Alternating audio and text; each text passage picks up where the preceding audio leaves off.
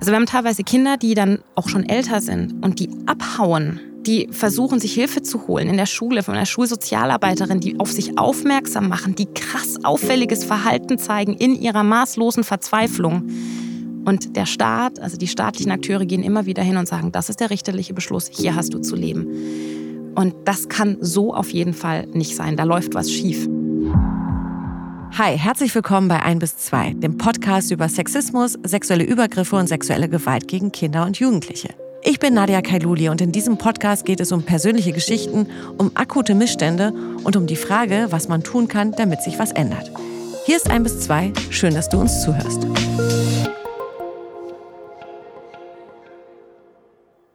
Mein heutiger Gast ist eine alte Bekannte und eine Frau, von der ich sehr viel gelernt habe über das Thema sexuelle Gewalt. Denn Sonja Horvath war mein allererster Gast hier bei 1 bis 2 und das kann man ja mal ruhig sagen, ich war da damals nicht wenig aufgeregt. Ich fand es super, dass sie damals da war und eben ihre eigene Missbrauchsgeschichte erzählte und wie man mit Kindern über das Thema sprechen kann. Das ist jetzt anderthalb Jahre her und in der Zwischenzeit haben wir nicht nur über 50 Folgen ein bis zwei gemacht, auch Sonja war natürlich nicht untätig. Sie hat einen Verein gegründet, in Dobio Pro Infante heißt der, und sie hat ein Buch geschrieben. Im Zweifel gegen das Kind, wie Gerichte, Jugendämter und Polizei die Kinderrechte mit Füßen treten, heißt es. Und was darin steht, erzählt sie mir hier bei 1 bis 2. Sonja Howard. Ich freue mich so, weil du warst unser allererster Gast bei 1 bis 2. Das ist für mich auch total special. Ne? Also, es ja. ist anderthalb Jahre her und ich finde das so toll, dass du wieder da bist, dass wir mit dir reden, denn es hat sich sehr, sehr viel getan in diesen anderthalb Jahren.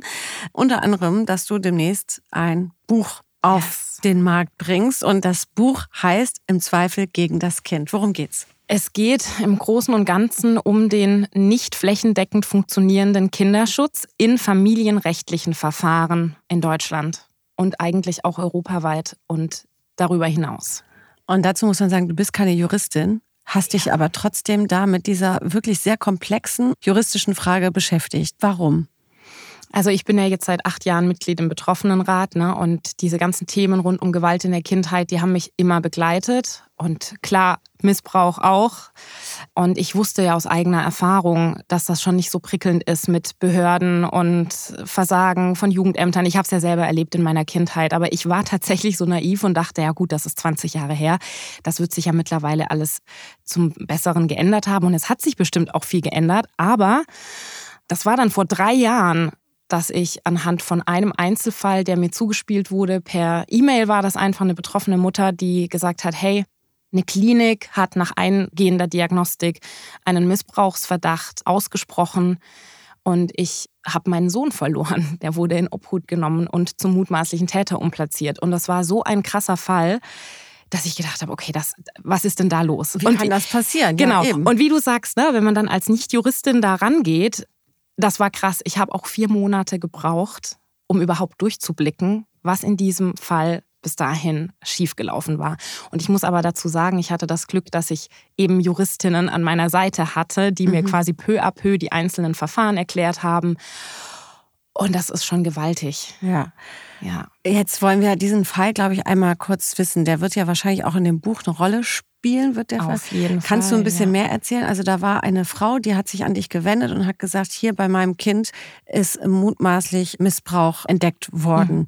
Dann wurde wahrscheinlich mutmaßlich gedacht, so es könnte der Partner dieser Frau sein. Warum wurde ihr das Kind weggenommen und warum in die Täterhände gebracht? Also es ist so, dass dieses ganze staatliche System wirklich sehr gut funktioniert, wenn eben die mutmaßlichen TäterInnen nicht sorgeberechtigt sind. Also wenn es um den Pfarrer geht, um, was weiß ich, Oma, Opa, egal wen aus der Familie. Aber sobald eben jemand das Sorgerecht hat, wird es tricky, weil viele Jugendämter und Gerichte dieses Vorurteil haben, da muss ja dann Manipulation im Spiel sein und das ist jetzt im Zuge einer Trennung und es geht nur ums Sorgerecht und es geht quasi, also so ein bisschen dieses Bild der rachsüchtigen Ex-Frau, die ihrem Ex-Partner was anhängen will. Und diese Fälle gibt es natürlich. Ich habe einen Fall in meinem Bekanntenkreis, da ist das dann auch ne, hat die Ex-Frau das versucht über die Schiene. Und das ist der geringste Prozentsatz, in dem das passiert. Und ich meine, wir wissen, wie oft Missbrauch passiert, gerade in Familien. Mhm. Und Haupttäter sind nun mal mit die leiblichen Väter. Es ist leider so, das habe ich mhm. mir auch nicht ausgesucht. Und es gibt aber trotzdem eben Jugendämter und Gerichte, die das nicht so auf dem Schirm zu haben scheinen und mhm. das auch nicht wahrhaben wollen. Und in dem ganz konkreten Fall war wirklich diese lange Liste. Wir, wir sprechen immer drüber, weißt du, die Verhaltensauffälligkeiten bei Kindern, die man ernst nehmen muss, die Aussagen von Kindern, die man ernst nehmen muss. Und da gibt es wirklich so eine lange Liste von der Kita dokumentierte Auffälligkeiten, die nach den mhm. Umgangswochenenden beim Papa aufgetreten sind. Also es ist so offensichtlich eigentlich. Und da wurde jetzt in dem Fall eben nicht gesagt, im Zweifel entscheiden wir für das Kind, das auch sagt, ich möchte bei Mama sein, mhm. sondern es wurde diese ich sag mal, schon wirklich sehr Frauen- und letzten Endes auch kinderfeindliche Ideologie rangezogen. Ach, die rachsüchtige Ex-Frau hat ihr Kind irgendwie manipuliert und beeinflusst und deswegen kommt es weg. Jetzt wird uns der Buchtitel nochmal deutlicher gemacht, im Zweifel gegen das Kind, obwohl genau. es ja eigentlich heißen sollte, im Zweifel für das Richtig. Kind. Jetzt ist natürlich die Frage, wie sollte man denn am besten dann für Kinder entscheiden? Also irgendeine Instanz muss ja die Entscheidung treffen. Ja, ja dann nehmen wir mal das Beispiel eben, da ist ein Paar, wo ein Kind entstanden ist in dieser Beziehung oder auch nicht oder halt äh, ne, mhm. ein Teil hatte schon ein Kind, whatever. Jetzt nehmen wir mal das Beispiel, dass Juristen ja nicht emotional entscheiden, sondern nach einer Faktenlage und eben nach der Verteidigung der beiden Parteien. Jetzt, wenn der Mann natürlich den besseren Anwalt hat und damit dann handhaben kann und mhm. auflegen kann, sagen kann, sie hat ja schon mal das gemacht, dann wurde von meinem äh, Mandanten schon mal das Telefonkabel zerschnitten, dann wurde schon mal dies und das gemacht und dann entscheidet dann so ein Richter und sagt, naja, also die Frau ist natürlich nicht mehr ganz da, das Kind wäre bei dem Mann natürlich besser aufgehoben. So, jetzt kommst du.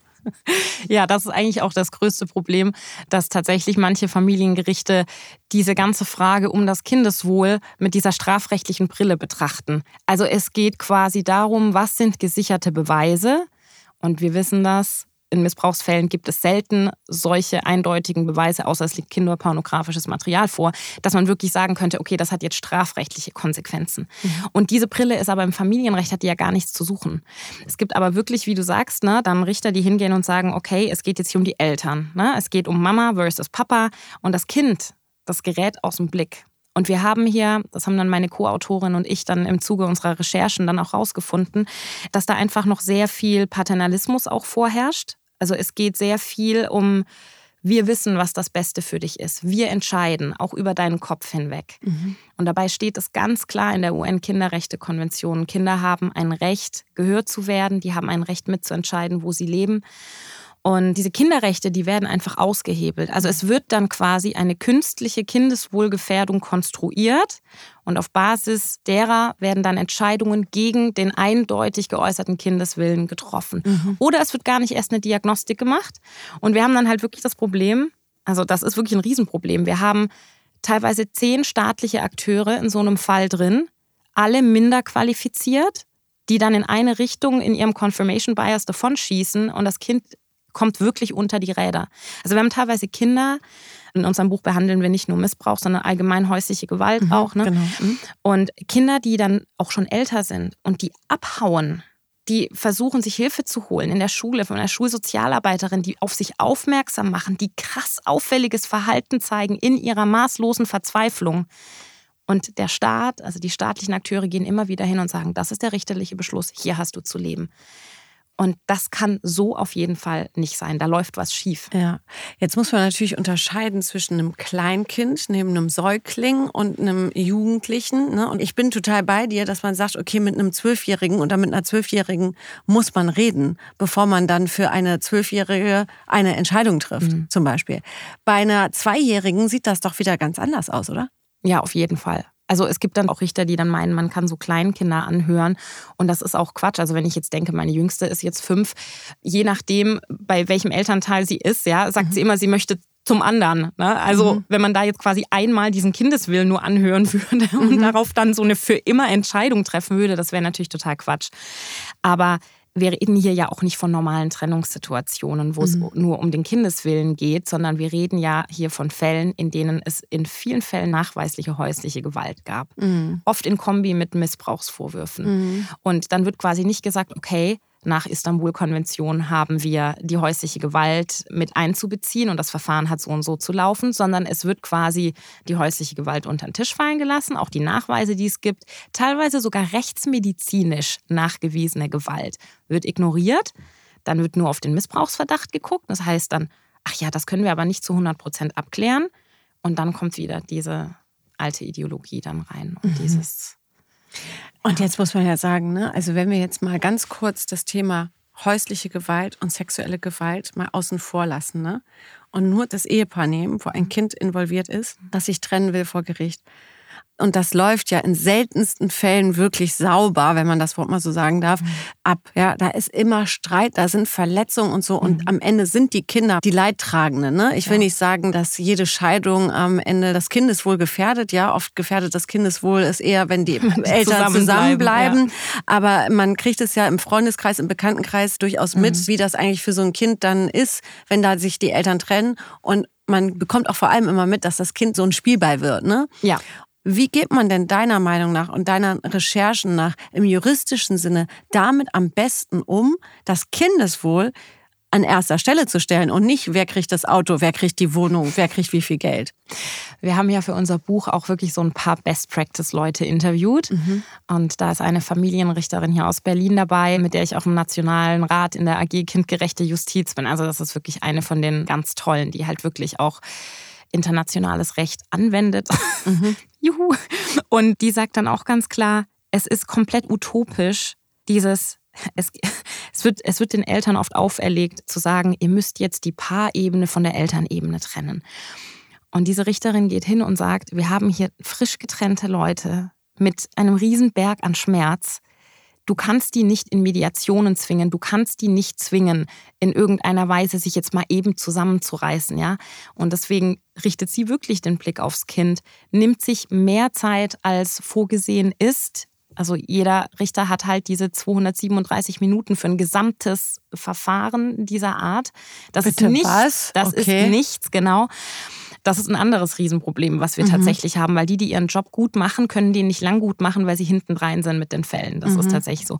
Und sie nimmt sich also mehr Zeit, als angedacht wäre und macht dann eben auch so Sachen wie, dass sie dann vorschlägt, dass ein Kind einfach so eine Trennungs- und Scheidungsgruppe kommt, wo die Kinder dann einfach mal weg sind aus diesem elterlichen Einflussbereich und dann lernen können, ich darf beide lieben, auch wenn die beiden sich nicht mehr lieben. Ja, ja. Das muss auch mal jemand aussprechen, ne? damit mhm. eben genau das nicht passiert, dass Kinder so zum Spielball werden und in diesen Loyalitätskonflikt kommen und denken, mhm. sie müssen jetzt hier irgendwie. Und Kinder denken ja eh immer, sie sind selber schuld so. Und dann geht das auch. Ne? Und dann hat sie auch gesagt, wenn wir einen Fall haben, wo keine häusliche Gewalt im Spiel ist, so wenn sie das garantieren kann, okay, es ist wirklich nur ein Streit und das Kind lehnt einen Elternteil ab. Und dann sagt sie auch ganz klar, ich würde niemals auf diese bescheuerte Idee kommen, dieses Kind gegen seinen Willen zu zwingen, mit dem abgelehnten Elternteil Kontakt zu haben. Das ist Quatsch. Was sie mhm. dann macht, ist, sie macht Pendelumgänge. Mhm. Das bedeutet, es wird sich in einer Beratungsstelle, in einer psychologischen Stelle, also da gibt es verschiedene, ne, je nach mhm. Bundesland, und dann treffen die sich abwechselnd quasi mit einer dritten neutralen Person, also das abgelehnte Elternteil und das Kind. Und dann können Briefe geschrieben werden und auch mal Geschenke ausgetauscht werden. Und erst wenn beide an dem Punkt sind, dass sie sagen, ja, okay, ich treffe mich jetzt wieder, dann geht es in die Richtung. Genau, ich wollte gerade sagen, es wäre doch am besten, wenn es eine never-ending Story wäre, weil Kinder entwickeln sich ja weiter und wenn sie jetzt am ja. Anfang einer Trennung weil sie vielleicht richtig, dann gerade ja. gemerkt haben, Papa war jetzt aber richtig laut oder Mama hat einen Teller gegen die Wand geschmissen ja. oder ich weiß es nicht, ich möchte lieber dahin oder dahin. Es kann sich ja innerhalb von Wochen oder Absolut. Monaten natürlich auch wieder ändern. Absolut. Wie geht man damit um dann? Es gibt das hat auch diese Familienrichterin Marie Weiß gesagt, so jeden Beschluss, den sie letzten Endes beschließt, das ist einfach nur, das ist ein Vorschlag mhm. und das wird jetzt mal gemacht mhm. und dann gibt es ein Überprüfungsverfahren. Und das sollten die Familiengerichte eigentlich auch wenn sie so gut arbeiten würden, wie sie sollten, sollten die das von sich aus auch machen. Mhm. Immer wieder gucken, ist das, was wir beschlossen haben, immer noch am Kindeswohl orientiert? Wie geht es denn dem Kind damit? Mhm. So, mhm. wenn das natürlich gemacht wird, dann ist es super. Ja. Wie du sagst, ne? Also es ist normal, dass Kinder sich in so einer Hochkonfliktsituation erstmal intuitiv für einen Elternteil entscheiden. Dann kommen charakterliche Unterschiede dazu. Es gibt auch Kinder in intakten Familien, die sich nur von Mama oder nur von Papa ins Bett bringen lassen. So, mhm. das ist manchmal so und es kann sich auch wieder ändern. Mhm. Mhm. Genau. Und dann müsste man einfach regelmäßig draufschauen und mhm. ohne dieses, ja, ohne diesen krassen Zwang einfach. Also. Ja. Das sind jetzt alles so Sachen, wo wir als äh, Superjuristinnen, Nord, ja, wir sind beide keine Juristinnen, aber äh, unsere Theorien jetzt hier hinlegen und du natürlich nochmal mit viel Expertise, weil du mit sehr vielen Juristinnen und Juristen gesprochen hast zu diesem mhm. Thema. Die Realität zeigt ja aber auch Fälle, wie du eben eingangs schon gesagt hast, da läuft es ganz anders. Ja, da gibt es tatsächlich Fälle von sowohl Männer als auch Frauen, Väter als auch Mütter, die von dem Rechtssystem eben so eine Entscheidung bekommen haben, dass das Wohl des Kindes da überhaupt ja. gar nicht äh, gesehen worden ist oder am Ende eine Entscheidung getroffen worden ist, wo das Wohl des Kindes eher gefährdet wird. Woran habt ihr das festgemacht? Habt ihr Fallbeispiele euch angeschaut? Habt ihr euch das ganze Familienrecht angeguckt oder wie seid ihr da in diese Recherchen gegangen? Wir haben Akten studiert, bis sie uns zu den Ohren rauskamen und das waren teilweise wirklich Stapel, also hunderte Seiten. Allein ein familienrechtliches Gutachten hat manchmal 300 Seiten. Das musst du erst mal lesen. Mhm. Und die meisten Verfahren ziehen sich auch schon sehr lange, also da kommt was zusammen. Das Absurde ist, und das ist das, was so krass ist, wenn man diese Aktenanalysen macht, man kann genau zeigen, wo irgendjemand falsch abgebogen ist. Man kann teilweise genau sehen, das Kind hat das und das gesagt. Das Kind hatte die Verhaltensauffälligkeiten. Hier ist eine Stellungnahme aus der Kita, aus der Schule, vom Kinderarzt. Und trotzdem kommt am Ende was raus, was das alles komplett ignoriert. Also, wo man sich denkt, wenn wir als Nichtjuristinnen das so klar nachvollziehen können, dann müsste ein Jurist das auch eigentlich machen. Und Gerichte haben ja auch eine Amtsermittlungspflicht. Die können nicht einfach sagen, ach, das Jugendamt sagt so, dann folgen wir dem oder das Gutachten sagt so und so. Die haben eine eigene Amtsermittlungspflicht und das konnten wir eben leider auch feststellen, dass dieser oft nicht nachgegangen wird. Warum nicht? Also ich möchte jetzt nicht sagen aus mangelndem Know-how, weil so ein Jurastudium, bis man da sein erstes Staatsexamen hat, da muss man schon ein bisschen, da muss man mehr als 300 Seiten lesen, sag ich mal. Hate to break it to you, aber man lernt im Jurastudium nichts über Kinderschutz. So. Das bedeutet, wenn Wundervoll. du dann, ja, ne? Das heißt, du hast dann einen Juristen sitzen, der, ich meine, es gab es eine Gesetzesreform, aber die Richter, die jetzt schon im Familienrecht tätig sind, ob die überhaupt wissen, was ein Trauma ist, wissen wir nicht. Also es gibt Richter, die beispielsweise sagen, naja, Gewalt mitzuerleben ist ja nicht schlimm. Gewalt gegen die Mutter ist ja keine Gewalt gegen das Kind. Und natürlich muss das Kind jetzt in ein Wechselmodell, auch wenn es jahrelang Gewalt mit angesehen hat. Und wir mhm. wissen also aus der Bindungsforschung, aus der Traumaforschung, dass Gewalt miterleben müssen für ein Kind genauso ist wie Gewalt am eigenen Leib erleben. Das lässt mhm. sich auch alles nachweisen mit den mhm. ganzen Spiegelneuronen und so weiter. Und diese unwissenschaftlichen Glaubenssätze, die halten sich halt, ne? Oder wenn ein Kind beispielsweise eine Angstbindung hat zu einem Täter, das gibt es ja auch. Also Kinder wissen instinktiv, dass sie auf ihre Eltern angewiesen sind ne, zum Überleben. Das ist evolutionsbiologisch einfach so angelegt. Und wenn Kinder dann auch schon in den Jahren vorher erlebt haben, dass sie auf Gedeih und Verderb ihren Eltern ausgeliefert sind, dann versuchen sie sich gut zu stellen, mhm. auch mit einem gewalttätigen Elternteil. Das mhm. bedeutet, es kann sein, dass du Täter und Kind in einen Raum setzt und das Kind rennt freudestrahlend auf den Vater zu und sagt, oh Papa, und ich habe dich so vermisst. Ne? Und dann siehst du das als nicht ausgebildeter Mensch und denkst, das ist doch eine super Bindung, das ist doch alles super. Mhm. Und wenn dann so ein Richter die ganze Vorgeschichte unter den Tisch fallen lässt, häusliche Gewalt, die vielleicht sogar nachgewiesen ist oder wie ein Kind nach dem Umgang sich verhält, ne? weil diese Kinder kollabieren dann nach dem Zusammentreffen mit dem Täter und versuchen, das irgendwie mit sich klar zu bekommen, dann wird nicht am Kindeswohl orientiert entschieden. Also mhm. es ist wirklich so ein Flickenteppich aus mangelnder Qualifikation tatsächlich und auch sehr viel Überzeugung. Also wir hatten schon vor fast zehn Jahren hat der Rechtsmediziner Dr. Michael Zokos und seine Kollegin Saskia Etzold von der Charité in Berlin, die haben das Buch Deutschland misshandelt seine Kinder rausgebracht. Mhm. Und die haben in diesem Buch auch schon Fälle aufgezeigt. Fälle, wo ganz klar war, in dem erinnere ich mich an einen Fall, eine Mutter, die ihr Kind schwer misshandelt hat, die hat das auf eine glühende Herdplatte gesetzt. Ach du Scheiße. Und das waren so eindeutige Verletzungen, wo klar war, okay, die Mutter lebt mit dem Kind zusammen, es muss die Mutter gewesen sein. Mhm. Und die Rechtsmediziner haben ihr Gutachten geschrieben, haben gesagt, das kann keine Fremdeinwirkung sein, das kann kein Unfall gewesen sein. Und dann sitzt am Ende ein Richter und sagt, eine Mutter würde doch so etwas niemals tun und schickt Mutter und Kind wieder nach Hause. Und das sind dann halt die Punkte, wo dann diese richterliche Unabhängigkeit einfach in richterliche Willkür ausartet. Und das kann nicht sein. Ja, vor allem kann es nicht sein, dass ein Richter darüber entscheidet, obwohl es Dokumente gibt, die was anderes belegen, ja. aufgrund einer Theorie, die ein Richter dann sich zusammenbaut. Ja und darauf basierend eine Entscheidung trifft, das ist ja dann auch wieder eine Macht, ne? die dann so Auf ein Richter Fall. hat. Und das ist auch Machtmissbrauch, ganz klar, der Ja, da ja. passiert. Das ist so irre, oder? Aber gucken wir mal gerade so auf Sorgerechtsstreits. Ne? Mhm. Gerade Frauen, leider ja immer noch, ist ja oft so, dass sie eben nicht in einer finanziellen unabhängigen Partnerschaft leben, sondern ne, das äh, klassische Familienmodell ist immer noch, ne, der Mann geht arbeiten, die Frau bleibt zu Hause, kümmert Genau. sich ums Kind, dann kommt der große Knatsch, der Mann ist super erfolgreich, da ist die finanzielle Absicherung da, während die Frau irgendwie seit zehn Jahren nicht im Job ist und so schnell auch keinen Job findet, sprich sie findet keine Wohnung, sie kann dem Kind eben nicht die bestimmte Quadratmeterzahl an Wohnung geben, dies, das, wir kennen das. Wo liegt jetzt hier das Problem in unserem Familienrechtssystem? Eigentlich gibt es ja das sogenannte Kontinuitätsprinzip, was eben auch beim Kindeswohl mit reinspielt.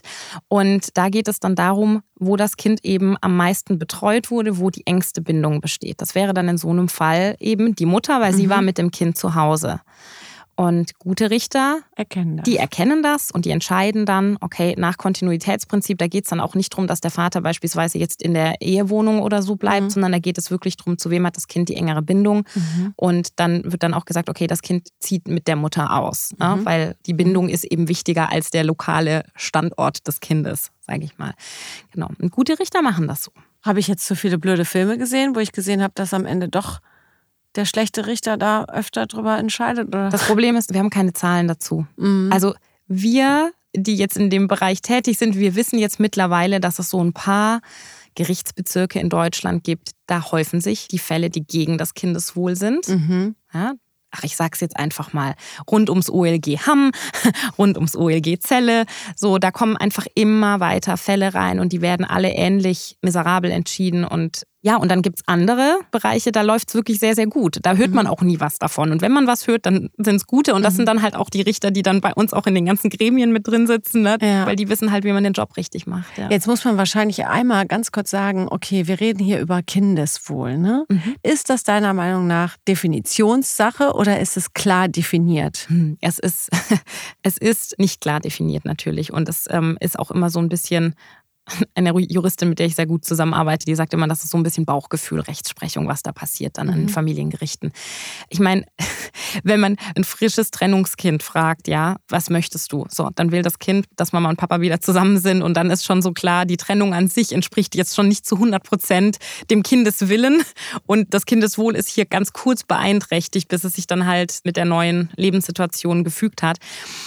Es gibt aber natürlich Sachen, die ganz klar kindeswohl schädlich sind. Also ich würde quasi eher das Pferd von hinten aufzäumen und sagen, was geht denn einfach gar nicht? Und da reden wir von Vernachlässigung, dass das Kind nicht regelmäßig zu essen bekommt, krass mangelnde Hygiene, körperliche Gewalt natürlich, auch psychische Gewalt in Form von, dass das Kind immer nur angeschrien und abgewertet wird oder auch dieses Silent Treatment, ne, dass man aus Strafe tagelang nicht mit einem Kind spricht und ihm Liebe und Fürsorge vorenthält und natürlich sexueller Missbrauch. So, das sind diese großen kindeswohlgefährdenden Aspekte. Und da gibt es natürlich immer noch Abstufungen. Ja, also ich bin niemand, der sagt, weil jetzt in einem Streit mit einem Teenager einmal die Hand ausrutscht, dass man jetzt sofort erziehungsunfähig ist und dieses Kind ins Heim muss. Das ist kompletter Quatsch. Ja? Also wir machen alle Fehler in irgendeiner Art in der Erziehung unserer Kinder. Aber es gibt eben durchaus Familien, die sind einfach durchweg dysfunktional und die Kinder erleben eben jeden Tag irgendeine Form der Gewalt. Mhm. Und da sollte der Staat natürlich eingreifen. Ganz so, klar. und jetzt haben wir es. Wie sollte man denn am besten eingreifen, wenn man in einer Familie eben lebt als Kind, wo von beiden Elternteilen eine Überforderung ist, ein mangelnder Wille oder ein mangelndes Können an Fürsorge und die Fürsorgepflicht verletzt wird stetig bei dem Kind. Was jetzt? Dann greift das Jugendamt ein und sieht halt, okay, ihr Kind ist hier nicht gut aufgehoben. Bei ihnen beiden, ja, sie sind Mhm. beide nicht gute Eltern, wenn wir das jetzt mal so sagen Mhm. können. Und jetzt kommt eben das Familiengericht. Wie entscheidet man denn dann für dieses Kind? Der Punkt ist, es gibt ganz viele Möglichkeiten der Hilfe, die unser Staat vorgesehen hat, bevor ein Kind aus einer Familie rauskommt. Also eine SPFH, eine sozialpädagogische Familienhilfe beispielsweise, die dann so und so viele Stunden pro Woche dann in dieser Familie mitlebt, für ein paar Stunden am Tag schaut oder auch pro Woche. Also es, da sind wir dann wieder bei der Mangelfinanzierung von Jugendämtern und so weiter. Aber theoretisch also gibt es diese Möglichkeit. Wichtig ist einfach, dass man es daran macht, es gibt Kinder, die leiden so sehr zu Hause, die sagen auch, ich will weg. Ja? Also es gibt ja auch Kinder, die alleine zum Jugendamt laufen und sagen, ich halte es nicht mehr aus zu Hause. Da müssen wir nicht diskutieren, was da Kindeswille und Kindeswohl ist.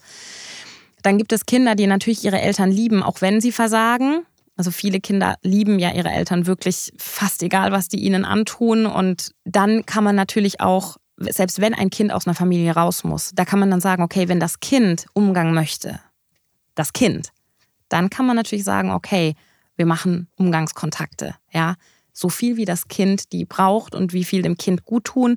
Und wenn jetzt quasi so ein kindeswohlgefährdendes Verhalten vorlag, dass man sagt, man kann Eltern und Kind nicht alleine lassen, dann gibt es immer noch die Form der begleiteten Umgänge. Aber ich sage, also ich aus meiner Kinderschutzperspektive sage ganz klar, all diese Tools sollten nur eingesetzt werden, wenn das Kind das dann auch möchte. Aber, und da sind wir wieder bei dem Buch, was dann manche Richter machen und sagen, das Umgangsrecht der Eltern, das ist in Stein gemeißelt und das Kind hat sich zu fügen. Und auch wenn das Kind den Umgang nicht will, dann erzwingen wir diesen Umgang. Das geht gar nicht. Das kam jetzt in unserem Buch nicht so vor, aber wir haben ja zum Beispiel auch Kinder, die dann in einer Pflegefamilie leben, mhm. super glücklich sind, mhm. super gut dort angekommen sind und die sagen, ich möchte mit meinen leiblichen Eltern nichts mehr zu tun haben.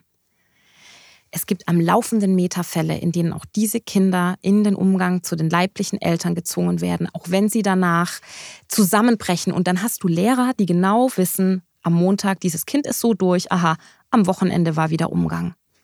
Was ist das? Was wird hier gemacht mit Kindern? Warum werden die so ignoriert? Warum wird so auf, ihren, auf ihrem Willen herumgetrampelt?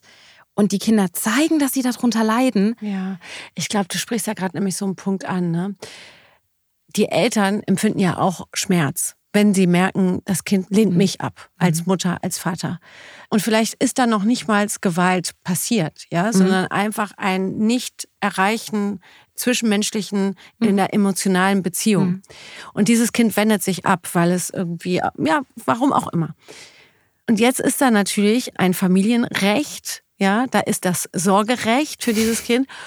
Und dieses Kind will aber nicht, aber du bist eben noch nicht volljährig und du kannst ja nicht selbst bestimmen, dass du da nicht mehr sein willst, vor allem wenn eben nichts vorgefallen ist bei dir zu Hause. Und die mhm. Eltern erleben so einen Schmerz und sagen, komm doch nach Hause, wir sind doch deine Eltern. Also müssen wir einfach klar bekommen, dass die Eltern einfach kein Recht auf ihre Kinder haben vielleicht? Das ist lustig, dass du das ansprichst. Mhm. Ich habe selber vier Kinder. Mhm. Und ich habe immer gesagt, meine Kinder gehören nicht mir. Und ich habe auch kein Anrecht auf meine Kinder. Ich habe kein Anrecht auf ihre Zeit und auf ihre Liebe. So. Wenn ich es irgendwo verkackt habe, dann habe ich das selber auszulöffeln, ja. Ich würde natürlich nicht so weit gehen zu sagen, dass man jetzt, also gerade wenn wir in die Teenagerjahre gucken, so, ich meine, da habe ich mir auch schon sonst was anhören dürfen zu Hause, ne, dass man da jetzt sagt, oh, das Kind möchte jetzt gerade nicht mehr und tschüss weg. Nein, aber jetzt mal im Ernst. Es steht aktuell immer noch das Elternrecht über den Kinderrechten. Und das liegt daran, dass wir einfach glauben als Erwachsene, dass wir die Weisheit mit Löffeln gefressen haben. Kinder werden oft als Objekt gesehen, dass man in irgendeiner Weise fair vermeintlich aufteilt zwischen den Eltern. Ne? Und dann gibt es jetzt Gerichte, die sagen, boah, das Wechselmodell eine Woche hier, eine Woche da, das ist jetzt der Gold Standard, ja, und wir, wir schleusen jetzt alle Verfahren durch und jedes Kind kriegt ein Wechselmodell aufgezwungen. Wechselmodell ist super, wenn das Kind das will. Mhm. Ich hätte keinen Bock, eine Woche hier zu leben, eine Woche da. Ja, das wäre mir zu stressig. Ja, ich würde sehr gerne Besuche machen, aber ich würde zum Beispiel ein festes Zuhause bevorzugen. Ja, du, es gibt Kinder, die müssen ja alle zweieinhalb Tage wechseln, ne? Ich weiß. 50-50. Es gibt Richter, die entschlossen haben, dass drei Monate alte Säuglinge abgestillt werden, damit das Wechselmodell durchgezogen wird. Boah. Entschuldigung, aber da müssen wir nicht über das Kindeswohl mehr diskutieren. Das ist also einfach das nur reiner Irrsinn. Quatsch. Ja, ist es auch. Also das sag sogar ich als, ne, ich weiß gar nicht, was das heißt, wenn man ein Kind stillt und so. Aber das ist ja nun wirklich. Ja. Also halten wir fest, das Elternrecht steht über dem Kinderrecht. Genau. Und es gibt ein Elternrecht, ja? Es, ja ich genau. bin ja wirklich, das ist ja, ich ja, habe ja, genau. ja jetzt eine gibt, Fach, gibt, Fachstunde genau, mit dir. Genau, es gibt, es gibt ein Elternrecht und das wird eben oft höher gewichtet als die Kinderrechte, die mhm. ja gelten. Also, ne, das ist eben dieses internationale, mhm. die UN-Kinderrechtskonvention. Und, halt, und, ja, und das ist halt immer das, ne? Man wird ja auch so erzogen in unserer Gesellschaft, dass die Eltern eben als mhm. Erziehungsberechtigte mhm. natürlich auch die Entscheidungspflicht für Kinder übernehmen und dementsprechend dann mhm. auch oft so ein Machtgefälle wiederkommt. Ich habe Macht über dieses Kind. Genau. Klar sind da Eltern auch in der Sorgfaltspflicht für ihre Kinder irgendwie, aber das sind natürlich auch alles Begriffe, ne? Recht, Pflicht. Weißt du, der Witz ist, wenn wir jetzt gerade dieses Umgangsrecht ja, anschauen, noch, was ja. dann viele haben, mhm. auch wenn sie es eigentlich nicht haben sollten, weil es dem Kind nicht gut tut. Es gibt keine Umgangspflicht. Es gibt ein Umgangsrecht, Ja. aber es gibt keine Umgangspflicht, also zumindest keine, die durchgesetzt wird. Also wenn ein Elternteil sagt, ich habe keinen Bock auf mein Kind, Mhm. dann ist das so.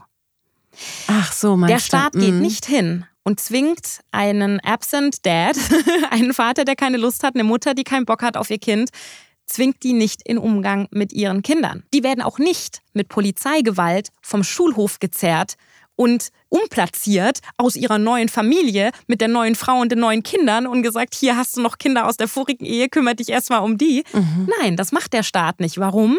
Wird jedem sofort klar, Bindungen, Liebe, das alles lässt sich nicht erzwingen. Und deswegen machen wir es mit Erwachsenen nicht, aber wir machen es mit Kindern, weil wir denken so, ne, die Kinder gehören uns und wir wissen, was das Beste ist. Und viele Also- sind noch alte Schule, Ja. Kindeswillen brechen zu deinem Besten. Ne, das erinnert zu Recht an die schwarze Pädagogik der Nazi-Zeit. Ne, wenn man das Kind nur lang genug einnordet, dann wird es das schon irgendwann verstehen, dass das jetzt das Beste ist für das Kind. Und Mein Gott, du merkst gerade, ne? Du gibst uns hier so viel Input, so dass das hier nicht einfach nur sich mal zwei Fälle angeguckt ist und sich das Familienrecht Nee. angeguckt ist, sondern das geht nochmal viel, viel tiefer in Strukturen und Systeme, die Ja. bis heute nicht aufgebrochen worden sind. Und teilweise zum Glück, du hast eine super Richterin eben schon angesprochen, wo du sagst, zum Glück, die nimmt sich Zeit, die versteht das. Und es gibt natürlich zum Glück auch viele andere Familienrechtler, die da eine Sensibilität und einen Blick drauf haben. Aber nichtsdestotrotz sind wir im Jahr 2023 anscheinend immer noch nicht so weit, dass wir für uns ganz klar definiert haben, was bedeutet eigentlich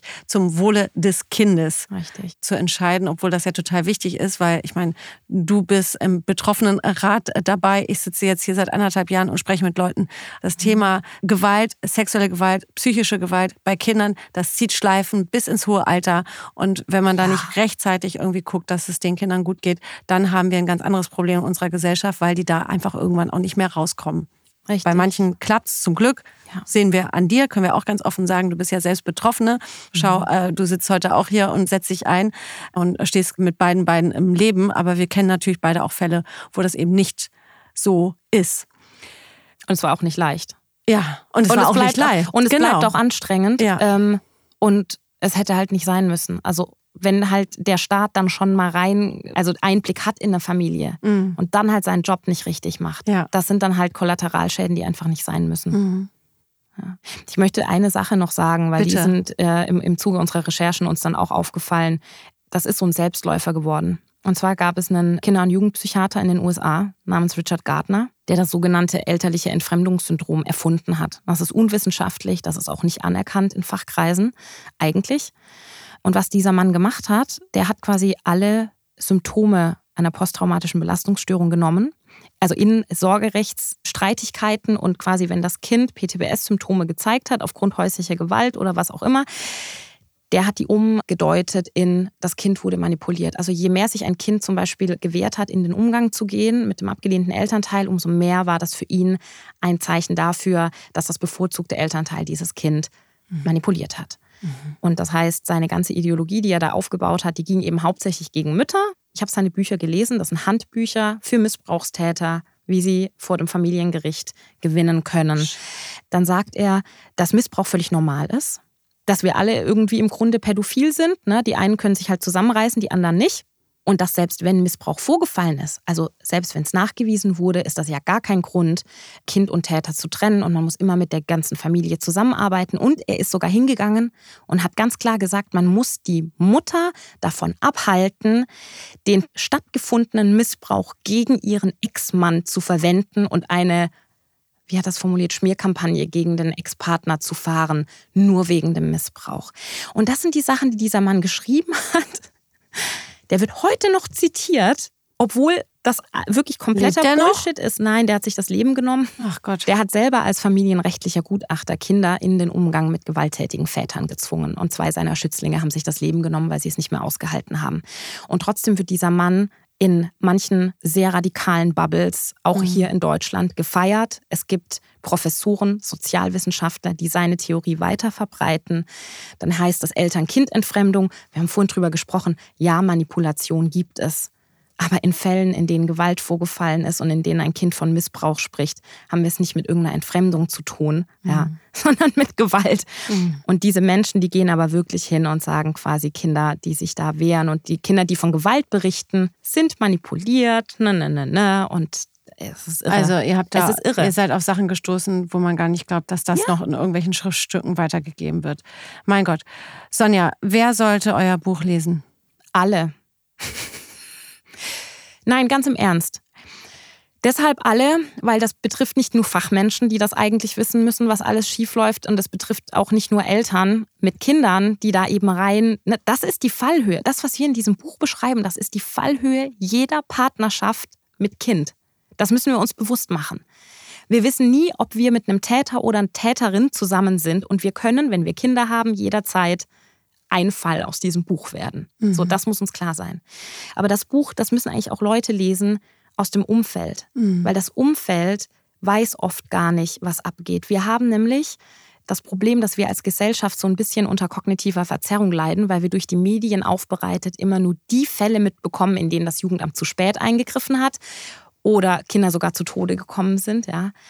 Und dann denken wir immer, wenn der Staat wo eingreift oder wo irgendein Kind rauszerrt, dann muss ja Holland in Not sein. Ne? Da, so dieses Bild haben wir. Wir sind nicht so, dass wir sagen, nee, Moment mal, hier wird gerade ein Kind, das um sein Leben brüllt und sich festhält und festklammert an der Treppenstufe. Ich habe Videos gesehen, es ist wirklich schlimm. Es ist wirklich unterirdisch, was abgeht teilweise. Wird von zehn Polizisten hier in ein Auto gezerrt. Was ist hier eigentlich los? Ja, aber echt mal.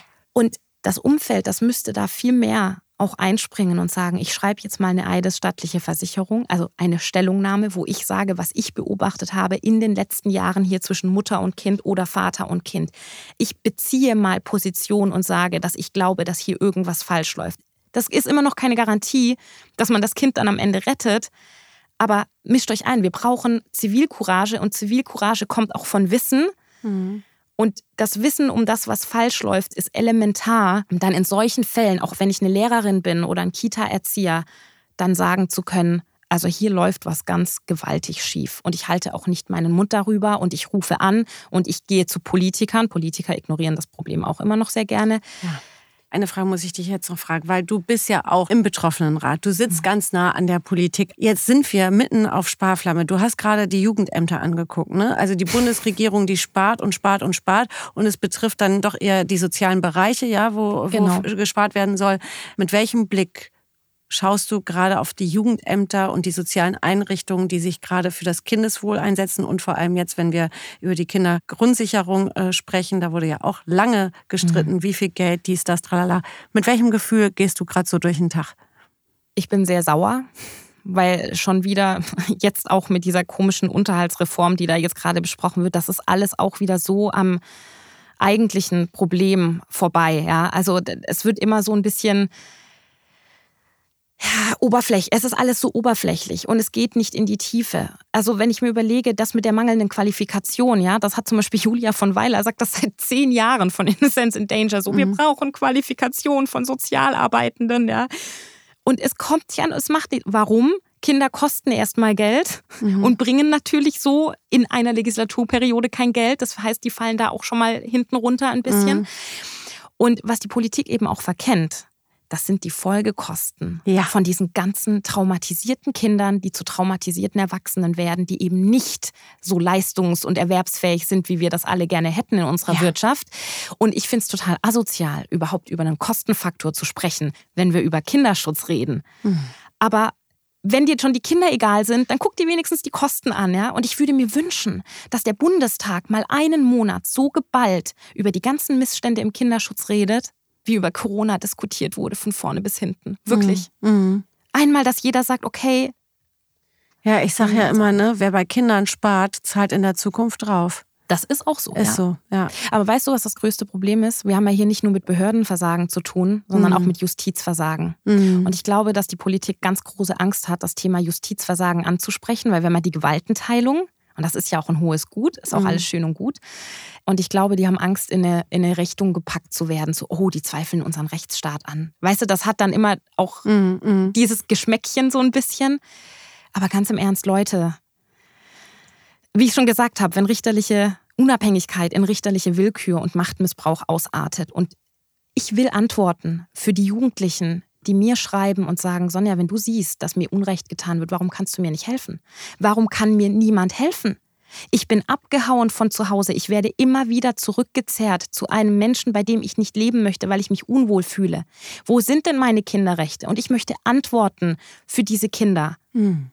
Es ist aber gut, dass du da bist, dass du wieder da bist nach so langer Zeit. Vielen, vielen Dankeschön. Dank für deine Recherchen, auch an deine Kollegin, die damit recherchiert hat, für deine Impulse, die du heute hier gesetzt hast. Und vielleicht sehen wir uns in anderthalb Jahren wieder. Who knows? Sonja Horvath, vielen Dank. Dankeschön. Da spricht man mit einer Nicht-Juristin und auf einmal versteht man die Justiz. So ging es mir mit dem Gespräch mit Sonja. Und welchen Satz ich wirklich gut fand, war dieses Beispiel, das sie aufgemacht hat. Ne? Es gibt ein Umgangsrecht von Eltern, aber es gibt keine Umgangspflicht von Eltern, während Kinder man dazu verpflichtet, mit ihren Eltern Zeit zu verbringen, auch wenn sie diese nicht wollen. Also diese Kausalität da drin finde ich schon interessant und damit trifft sie, finde ich, auch vor allem einen, Punkt, ne? dass man Eltern nicht verpflichten kann, mit ihren Kindern in den Umgang zu gehen und Zeit zu verbringen in dem Sinne, aber dass man Kinder dazu verpflichtet, dass sie bei Eltern Zeit verbringen, wo sie sich gar nicht wohlfühlen.